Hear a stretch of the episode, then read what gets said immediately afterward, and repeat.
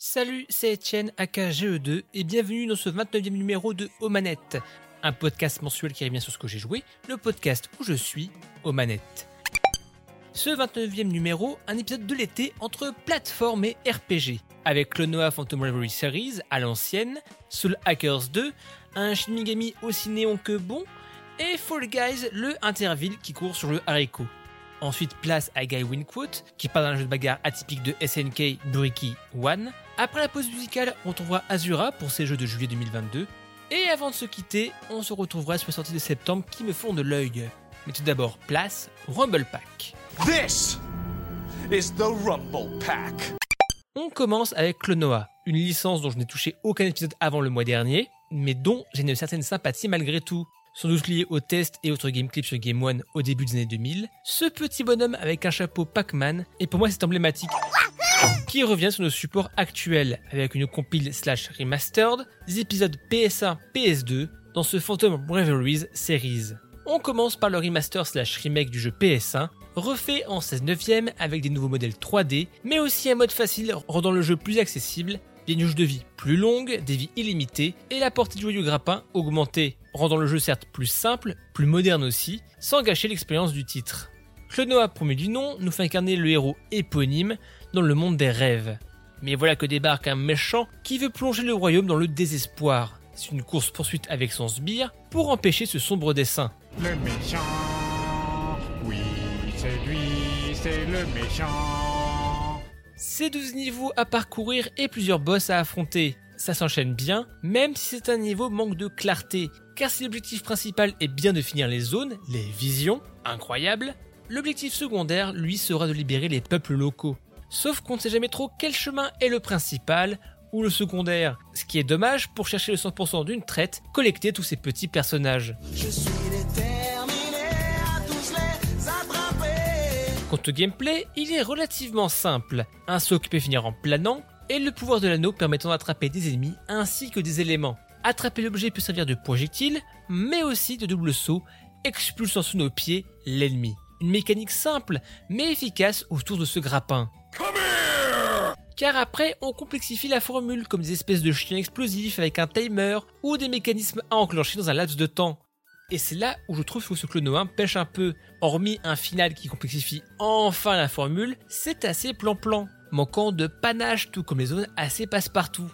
Relativement court, même avec le 100%, on sent que Clonoa c'est le jeu qui veut tester la formule 2,5D, jouer avec la profondeur du décor, très classique mais efficace. Et c'est pas une insulte, mais ça plus l'ambiance colorée monde des rêves, y a un fils très jeu Saturne.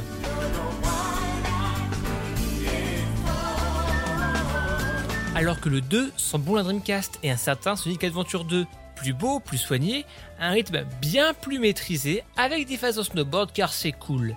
Si le premier épisode avait les bases, ici Clonoa ajoute de la diversité, des niveaux des gimmicks pour varier l'ambiance, on a les classiques forêts, mais aussi on est perdu dans le monde des illusions, pour chasser par un robot géant. Le jeu arrive à se réinventer, se dynamiser.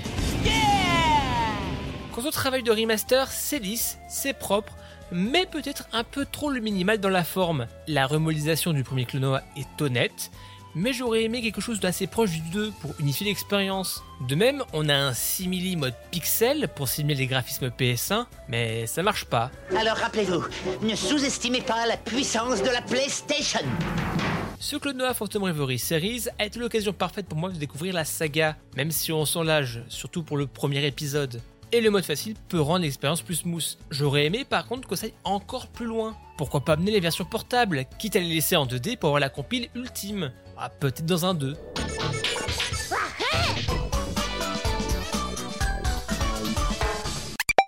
J'ai connu relativement récemment la série des Persona ou des Shin Megami Tensei en général. J'ai commencé avec Persona 5 sur PS4, puis Shin Megami Tensei 4 sur 3DS, ainsi que Tokyo Mirage Session hashtag FE encore sur Switch. Ce dernier est un titre sous-coté, vous pouvez écouter la chronique dans un ancien aux mais vraiment, jouez-y.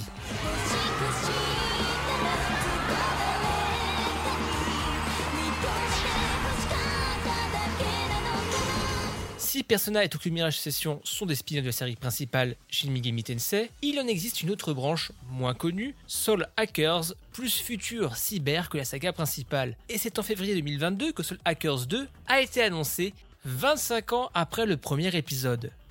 On y incarne Ringo accompagné de Fig, des agents de Ion, des jeunes IA dans des corps humains qui doivent empêcher la fin du monde. Ion est une sorte de grosse super-intelligence omnipotente, regardant le monde des humains via les interactions sur les réseaux, mais Ion a déterminé qu'à ce moment précis de l'histoire, ça allait partir en cacahuète. Du coup, Ringo et Fig décident de découvrir ce qui se passe et empêcher l'apocalypse. Voilà ce qui va se passer. Ringo sauvera plusieurs invocateurs de démons, comme Arrow, Milady ou Saizo. Sauf qu'en les sauvant avec la Matrix Dame, ça les a liés à elle, tout en les privant et améliorant leur invocation de démons. C'est Ringo qui mène le titre, cette IA d'à peine quelques heures qui découvre le monde des humains, les humains tout court. L'une des mécaniques liées à ça sera le social link. En discutant avec les autres protagonistes, vous créerez du lien, permettant aussi d'explorer plus en profondeur leur donjon de Matrix Dame pour découvrir leurs histoires, leurs parts d'ombre. Quant au gameplay, on se retrouve avec des mécaniques connues des Shin Megami. On affronte des démons qui ont des résistances et des faiblesses élémentaires ou physiques. Il faut utiliser la bonne attaque avec le bon démon pour lui faire un coup puissant, remplissant une jauge de combo dans ce jeu. À la fin du tour, selon votre combo, Ringo fera une attaque générale, infligeant des dégâts à tous les ennemis. Le début du titre est un peu lourd avec peu de compétences et mécaniques. Mais l'équipe se remplit rapidement, passant de 1 à 2 à 3 à 4 et surtout en ajoutant des subtilités comme les fusions des démons, mécanique centrale des Shin Megami Tensei, mais surtout c'est avec les compétences de leader qu'on ajoute du piment, augmenter le compteur du combo, changer de démon allié pour avoir une stratégie plus optimisée, mais aussi des effets secondaires aux attaques dites générales comme donner du soin en améliorant les démons alliés.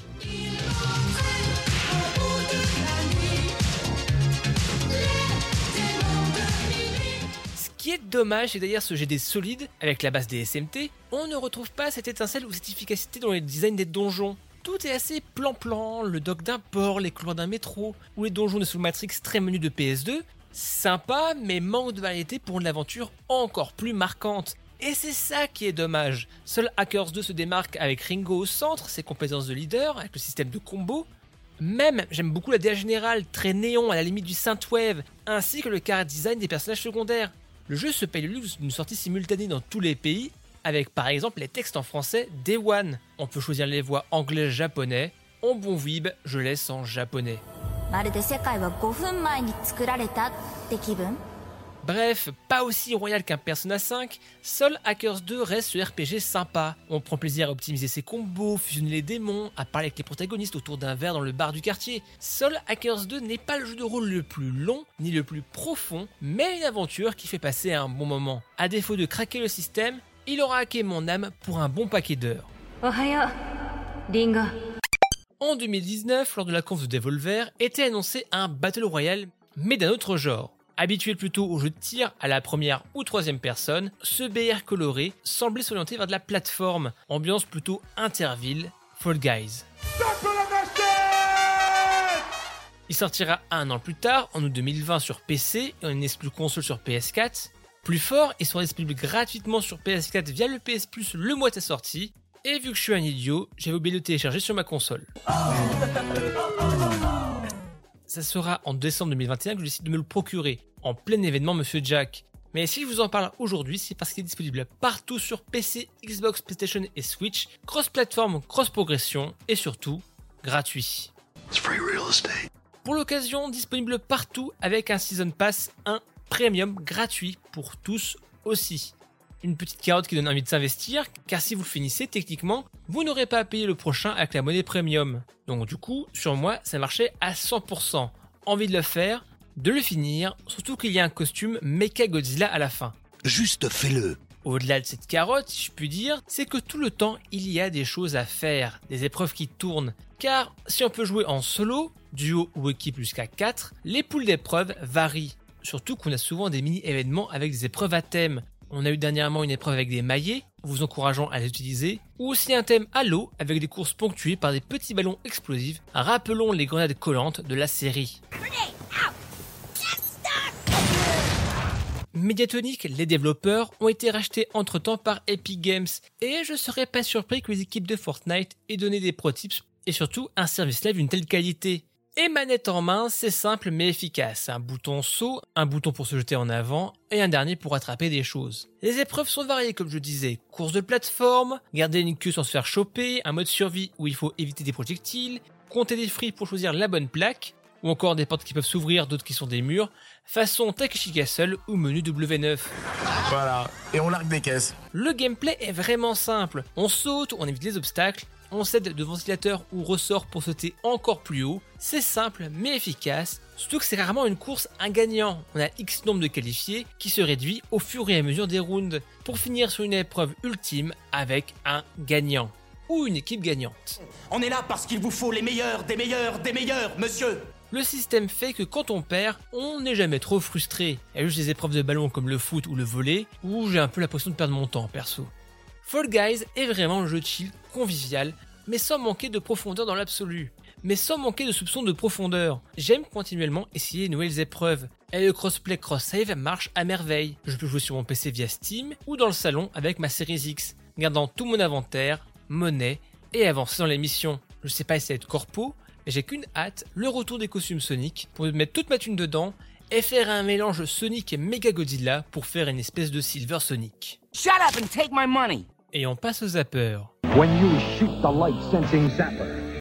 Aujourd'hui dans le zapper, je vais vous parler d'une chaîne autour de la bagarre, Guile Win Quote. Super intéressante, avec comme élément central donc les jeux de bagarre. Ça peut être les portages iOS enlevés des stores, comme Soul Calibur 1 MVC2, une vidéo sur les suites de Super Street Fighter 2 2X, ou encore le spin-off Survival Horror sur Athena de la saga KOF Taiko Soldiers. Car oui, ça existe. Mais la vidéo qui m'a fait plaisir dernièrement, c'est celle sur Buriki One, un jeu de bagarre assez obscur de la Hyper Neo Geo 64, système de jeu de SNK en 3D avec moins d'une dizaine de titres. Il y avait donc ce Buriki One, World Grapple Tournament. J'avais vu des vidéos sur YouTube, même paraissait assez oseftières. Alors qu'en vrai, il est plutôt unique dans son système de jeu, jouant avec les boutons à gauche, stick à droite, pour un jeu simili MMA. Maintenant que j'ai qu'une envie, c'est d'essayer. Mais comme je disais, le Hyper Neo Geo 64 est ultra obscur, et du coup l'émulation n'est pas encore au point. En tout cas, si vous voulez en savoir plus, c'est sur SNK More Unique Fighters Buriki One par Guile Winquote. Et on passe au Train Vibrator. Aujourd'hui dans la pause musicale, une reprise du thème de Ryu par Edge Driver de l'album officiel Street Fighter Compilation Remix Chiptune, un remix qui dégage une grosse énergie, je suis tombé amoureux ce dernier. Et après, on retrouvera mon invité du mois, Azura.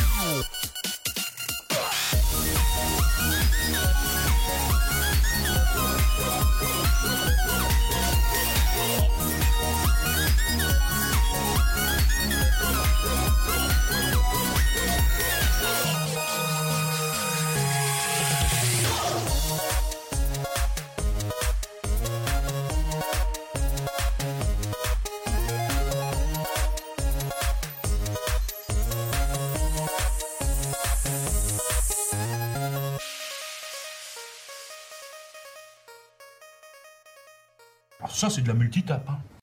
Aujourd'hui, je reçois une femme du jeu vidéo aux voix de jeux du pixel ou Halo Central. Elle est lead UX designer chez Dontnod. Malgré son pseudo, plus cheveux de feu que cheveux bleus, ce soir je reçois Azura. Comment ça va? Eh ben, ça va très bien. Ça va, pas Et trop chaud en ce moment? Merci Off, euh, si quand même, euh, bah, on est reparti pour euh, la pseudo quatrième, parce que pour moi, dans ma tête, je me dis, il y en a une plus, mais vague de canicule, mais... Bah du coup, pour affronter euh, les canicules, des fois, c'est bien de, s'aérer l'esprit en faisant une maison euh, pleine de climatiseurs avec euh, les Sims 4 par exemple. Yes, surtout que c'est un des modules qui vient dans l'un des nombreux add-ons, enfin, je, n'ai pas la liste ni le nombre des packs, mais il y en a quand même une pléthore. Et bah, les Sims 4, on pourrait penser qu'en 2022, on n'a pas besoin d'en parler, d'en rajouter des couches, mais en fait, c'est quand même une série qui, au départ, est très mal partie. Alors, je parle des Sims 4, pas forcément les Sims en général, mais au lancement, les Sims 4, ça a été chaotique. Quelle idée allez-vous sortir du chapeau? Euh, vous êtes sûr? Les Sims 4 arrivent et même catastrophique. Hein. euh, EA est passé euh, derrière pour faire euh, la prévente. hein. Et il y a eu toute une période où c'était remonté, où c'était redescendu dans, dans la hype du jeu vidéo. Pour ensuite euh, revenir dernièrement, parce que bah, les Sims 4, ça apporte pas mal de petites nouveautés. Et donc tu le disais, ben, je suis UX designer, et donc il y a aussi des notions d'accessibilité euh, dans mon métier qui sont très importantes et je les vois arriver dans les Sims 4. Alors pas forcément dans les contrôles parce que bah, le jeu est sorti euh, en 2014, ce qui fait euh, ce qui fait loin, Ah. ce qui fait il y a beaucoup d'années. Oui, c'est ça, il est toujours alimenté avec des additionnels et c'est ce qui fait euh, le sel du jeu. Alors on claque un PEL hein, pour acheter les, les additionnels, mais après, enfin là je vois, je compte même plus mes heures dessus. Enfin depuis 2014, euh, je pense que c'est pas, il faut pas donner le nombre d'heures qu'on passe sur les Sims 4. Combien? Mais c'est surtout les derniers additionnels et les derniers moves de d'IA, enfin surtout de, des équipes de Maxi qui, malgré, euh, on va dire, le fait que le studio n'existe moins et a davantage mergé avec Electronic Arts, on a toujours des équipes qui sont motivées pour euh, justement permettre euh, aux personnes de créer les Sims qui sont, qui sont à leur image. Donc ça s'est traduit progressivement. On a eu plusieurs mises à jour qui sont d'ailleurs pour la plupart euh, gratuites. Donc d'abord sur la diversité des, des teintes de peau, parce que justement on remontait que les Sims, bon, les teintes de peau étaient très caricaturales et je sais plus non plus combien il y a de teintes de peau, mais maintenant il y en a toute une variété et on peut vraiment euh, jouer sur les, euh, les différentes valeurs euh, d'intensité. Donc en fait on peut vraiment créer le Sims qu'on veut. La teinte de peau, on pense que c'est pas très important, mais je pense qu'en termes de représentativité, et c'est surtout ça en fait la question des Sims, c'est et de toutes les mises à jour qu'ils ont mis, Notamment, la dernière, ça va être. euh, alors, je crois qu'en France, on n'a pas encore eu le pronom. Euh, je sais que le pronom est géré euh, notamment dans les pays anglophones. Et nous, par contre, on a eu avec. euh, alors, c'était juste avant le dernier, euh, le dernier pack de jeux. On a eu euh, la possibilité de choisir l'orientation sexuelle du sim et de savoir s'il était aromantique. Et ça, c'est. Enfin, c'est dans le monde du jeu vidéo, c'est une petite révolution. C'est triste, mais c'est une, une petite révolution quand on décrit son personnage, sur justement comment il va ensuite agir dans, dans son gameplay. Bon, il y a des bugs dont on a parlé parce que chaque mage des Sims s'accompagne de sa liste de bugs. Il est tout à fait naturel de vouloir faire des expériences quand vous créez un nouveau sim. Rappelez-vous simplement que les autres Sims pourraient trouver votre création euh, particulière. Mais, mais au-delà de ça, il y a une vraie volonté du côté de. Alors, je sais pas si Electronic Arts ou Maxi, mais je pense que. qu'en tout cas, les équipes de développement proposent vraiment des choses intéressantes, avec euh, notamment une, une orientation qui va davantage vers le, le jeu live avec de grosses guillemets, étant donné que maintenant, euh, le jeu peut être mis à jour euh, discrètement euh, et inclure des objets gratuits. Et d'ailleurs, bah, comme je disais, les dernières mages étaient plutôt gratuites, hein, même si bon, il y a des réussites et des échecs. Typiquement, bah, l'ajout des poils dernièrement, c'était pas toute une réussite, mais mais voilà, le jeu a su bien évoluer et ça c'est cool. Quand on repense bah, au lancement où bon, chaque petite modif était quasiment à à payer à débourser de l'argent. Enfin, bien entendu, on vient de parler de pognon on pense par exemple, euh, pendant un moment, on a eu, euh, on a eu les bébés qui passaient directement à, à enfants, alors qu'on a eu les bambins dans les Sims 3, enfin, tout ce genre de choses que, qui ont fait que les Sims 4 ont eu une mauvaise réputation pendant des années, et maintenant, enfin, il y a les murs arrondis. D'ailleurs, euh, la première chose qui a été faite, c'était de, de légiférer sur, euh, qu'allaient poster les personnes avec des murs arrondis. Je vous laisse deviner de quoi il s'agit. Bah, qu'est-ce que c'est? Euh, J'en sais rien. Mais on dirait un gros. Kiki Quoi? Regarde ce qu'ils veulent à tribord. Mais voilà, c'est un jeu qui, au bout de 10 ans, euh, je pense, arrive à son âge de, de grâce où en vrai maintenant il n'y a plus qu'à qu'à mettre quelques petits modes en plus euh, et à débourser un PEL pour pouvoir y jouer. Mais euh, combien d'heures vous allez passer dessus? Vous aimez jouer à la poupée Ou simplement mener la vie dure à vos voisins Ouais, en tout cas, c'est cool, c'est cool qu'ils alimentent encore. Bah, comme tu disais, les j'ai vu là les relations sexuelles qui étaient un peu, enfin surtout en mise à jour gratuite. Enfin, c'est vrai que moi j'ai l'image de les Sims. Je me, enfin, c'est bête. hein, j'ai l'impression d'être un, d'être un, d'un, d'un vieux boomer, mais je me rappelle que les Sims 1, t'avais des, des packs de tout et n'importe quoi. T'avais les packs euh, vêtements H&M, les meubles Ikea où il fallait payer je sais pas combien d'euros pour avoir ça. Donc c'est cool qu'ils fassent des, surtout des mises à jour, des trucs pour la, la représentativité des différentes personnes. C'est vrai comme tu disais, euh, bah la couleur de peau, nous, j'ai envie de te dire, bon, on n'est pas trop, on n'a pas trop de problèmes hein, dans les Sims en général, mais c'est vrai que pouvoir ouvrir la diversité des peaux, des orientations, pour vraiment pouvoir bah, créer son Sims à son image, je trouve ça cool, surtout si c'est de manière euh, gratuite via des mises à jour. C'est ça, là c'était des mises à jour gratuites. Ensuite, on a par exemple un trait qui serait intéressant, un trait de caractère. Donc quand on crée un sim, on a les traits de caractère de nos sims. Et euh, il y en a un qui aurait été, euh, aurait été bien de voir au-delà du pack euh, année de lycée, je crois qu'il s'appelle comme ça en français, qui consiste à être mal à l'aise socialement en fait, quand on est entouré de personnes. Donc il y a des traits qui tendent vers les caractères neuroatypiques qui commencent à apparaître aussi. Bah, dans ce cas-là, ça reste derrière un paywall. Donc ça, c'est, triste, mais ça a le mérite d'exister, j'ai envie de dire, et, euh, d'aller plus loin que ce que proposent euh, bah, certains jeux. Euh, je pense aussi notamment aux jeux de rôle en général. Enfin, ça serait bien d'avoir des personnages un tout petit peu plus nuancés. Mais étant dans le développement de jeux vidéo, je comprends tout ce que ça impliquerait derrière. Je, vois très bien les difficultés qui peuvent être liées. Donc, voilà, voir tous ces efforts faits dans les Sims. Et puis au-delà de ça, il y a plein de choses. Ils améliorent. euh, alors bon, euh, je n'ai pas dit que les packs avaient diminué. euh, même c'est, ça devient, indécent le nombre de packs. Enfin, je crois que là, il y a à peu près euh, 10 packs d'extension euh, qui sont à nuancer avec les packs de jeux, dont il y en a 9, donc ça fait déjà 19. Et je crois qu'il y a 18 kits d'objets ou un truc comme ça. Enfin, et les kits d'objets, c'est ce dont tu parlais, c'est les collections H&M, machin truc. Donc, après, bon, on n'est pas obligé de débourser tout cet argent et même il y a des très bons modes qui reproduisent, par exemple, bah là je parlais des années de lycée, mais il y a aussi des modes qui existent. Et en vrai, les Sims, la puissance, c'est quand tu commences à utiliser les modes et que tu peux euh, davantage euh, créer le, jeu que tu souhaites. Et c'est ça les Sims depuis que c'est né, depuis le premier Sims, euh, les Sims 2, les Sims 3. Et on peut débattre de est-ce que les Sims 4 sont moins bons que d'autres Sims avant? Euh, secrètement, je le pense un petit peu parce que je reste très fan du monde ouvert des Sims 3 qui n'avait aucun temps de chargement. RIP les temps de chargement. euh. J'espère que pour les Sims 5, ils iront dans cette direction de plus de fluidité dans le monde, des interactions. En fait, concrètement, c'est ce qui manque aujourd'hui euh, au jeu. Mais le jeu a date de 2014. Enfin, je pense que quand on est hors de l'industrie et qu'on voit un énième pack des Sims arriver, on dit oh là là, encore. Ça fait beaucoup là, non? Ah franchement, euh, et que certains joueurs ensuite reçoivent ce pack et se disent oh mais ils auraient pu faire mieux. Mais je, je n'imagine même pas ce que c'est à maintenir un code de 2014. Je suis impressionné, je pense. Mais voilà, en tout cas, les Sims, c'est toujours. euh, Enfin, c'est d'autant plus riche et, et on, on peut créer les histoires qu'on veut. D'ailleurs, ils ont rajouté les scénarios aussi, qui était une mise à jour gratuite. Donc, ils proposent, euh, comme ce que les fans ont pu initier, en gros, des feuilles de route. Par exemple, t'as. Euh, meilleur ami pour la vie, donc il faut que tu démarres euh, une relation amicale en étant enfant et la maintenir, je crois, jusqu'au cycle adulte. Ou t'as aussi briseuse de cœur, euh, où le, enfin, le but ça va être de briser des cœurs justement. Et euh, tu peux suivre des scénarios comme ça si, euh, s'il y a des moments où ta partie devienne, euh, devienne morne et inintéressante. Les Sims 4, plus vivants, plus surprenants. Mais alors du coup, autre jeu euh, Electronic Arts, ça sera très Electronic Arts, mais pas ce qu'on pense forcément, c'est euh, It Takes Two.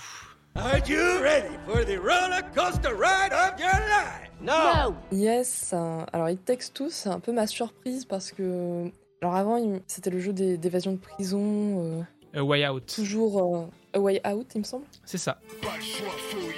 J'avoue que l'ADA euh, m'attirait pas forcément, même si je sais que l'ADA de It Takes Two a beaucoup fait parler.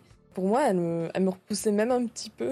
je la trouve assez. un peu étrange, hein, mais euh, en fait, la force Takes Two, Et c'est clairement ce que je retiens du jeu, c'est le fait de le, de le partager avec quelqu'un. Donc moi, je le fais avec, euh, donc, euh, un ami. Et bah, on retrouve ce feeling, peut-être qui ne parle pas forcément aux très très jeunes joueurs, d'être comme si on était sur le canapé du salon, euh, avec un écran splitté. Et c'est une sensation magnifique en fait de retrouver. euh, donc là, c'est la nostalgie hein, qui parle euh, dans ses propos. Je suis vieux. Mais de retrouver tout ça, de retrouver cette expérience euh, à deux, de voir ce que l'autre fait sur son écran, de se jeter de temps en temps pour se dire mais qu'est-ce qu'il fait? Pourquoi il n'est pas encore là pour activer ce tel ou tel élément? Parce que It Takes Two. Alors pour ceux qui, comme c'est un peu moins connu que les Sims, je vais juste euh, rappeler un tout petit peu de quoi il s'agit.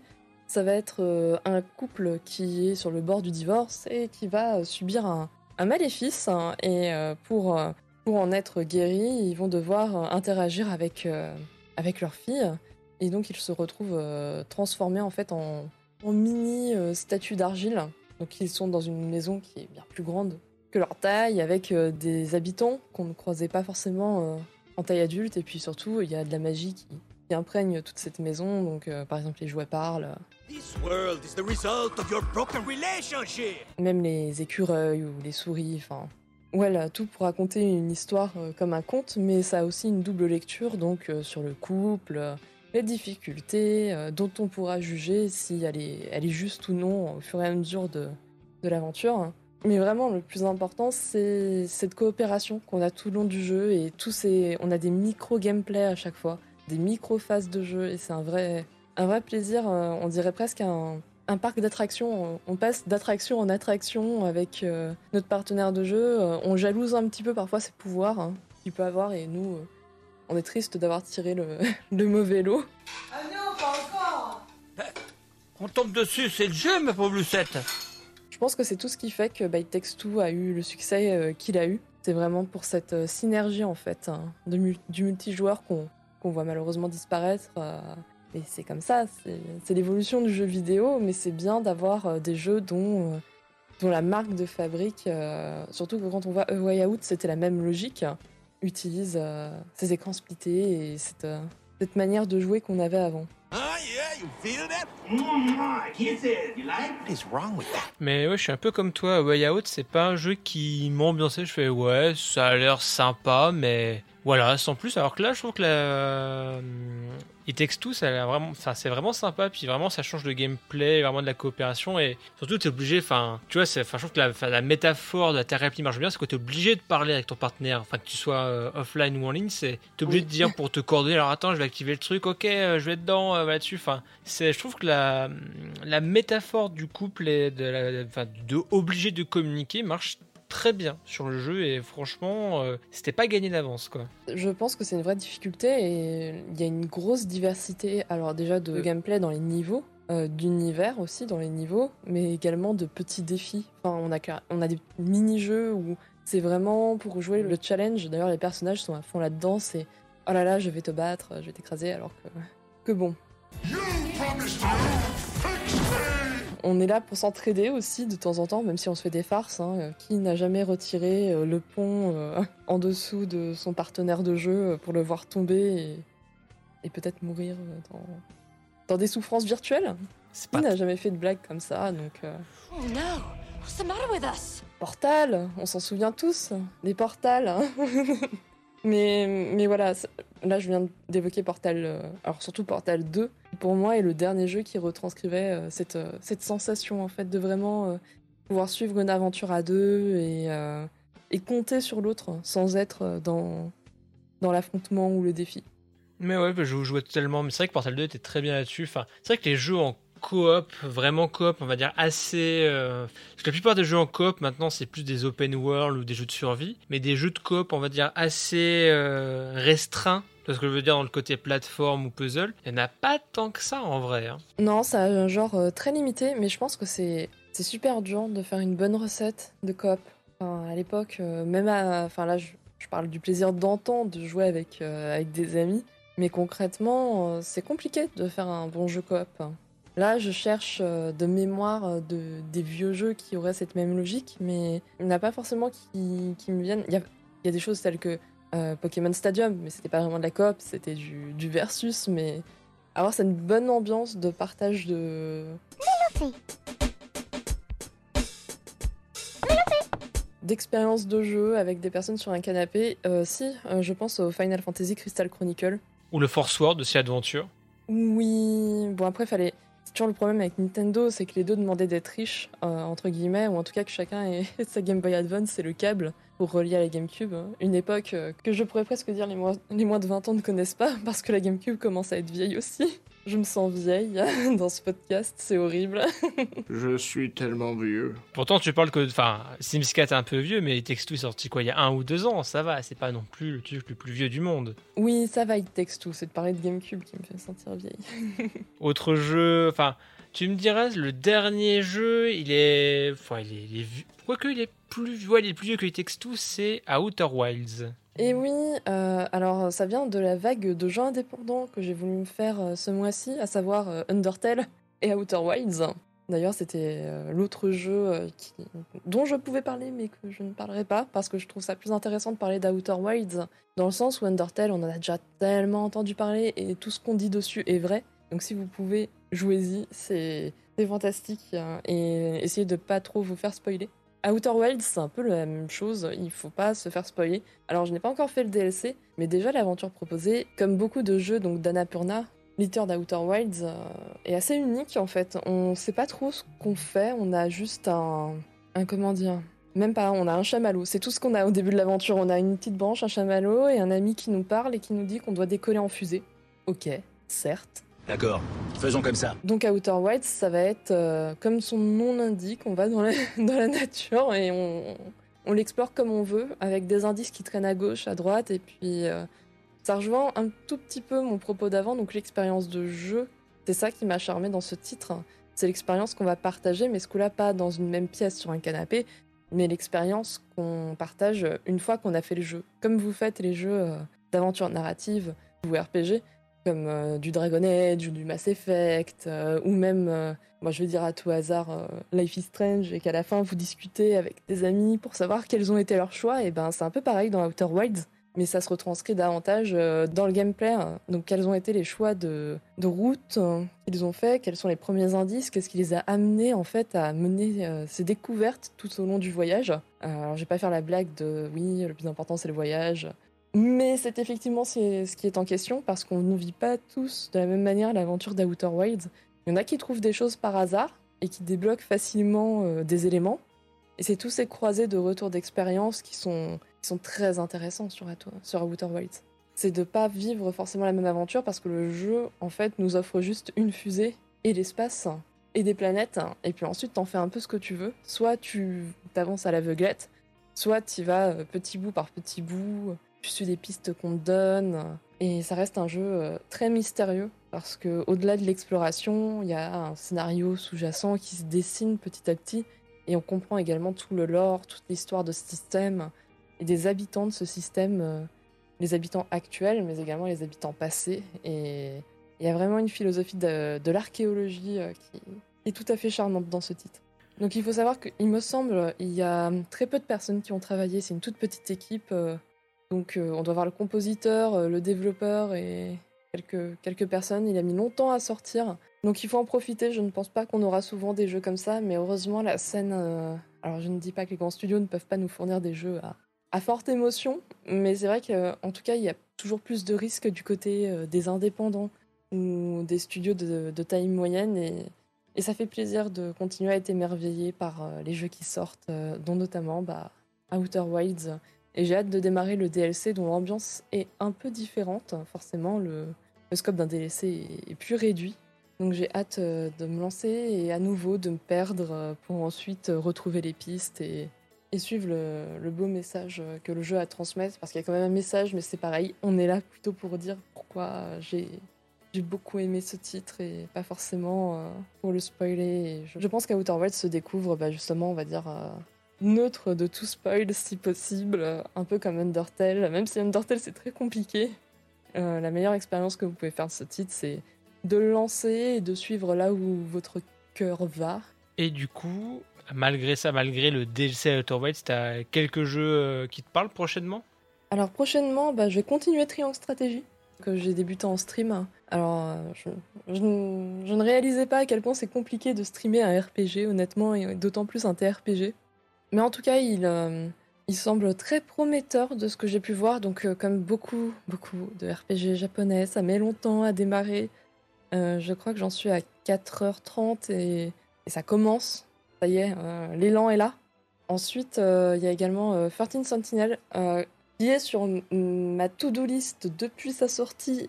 Un peu comme Triangle Stratégie en fait, mais c'est juste que le manque de temps, c'est le plus dramatique hein, dans le jeu vidéo. En tout cas, quand on veut faire des jeux vidéo, c'est le plus dramatique, hein, surtout quand on vieillit. Tequila, Anakin, pas le temps de niaiser. Bah, surtout si on veut streamer, il y a beaucoup de choses à faire et il faut faire des choix des fois dans la vie et c'est c'est pas si simple.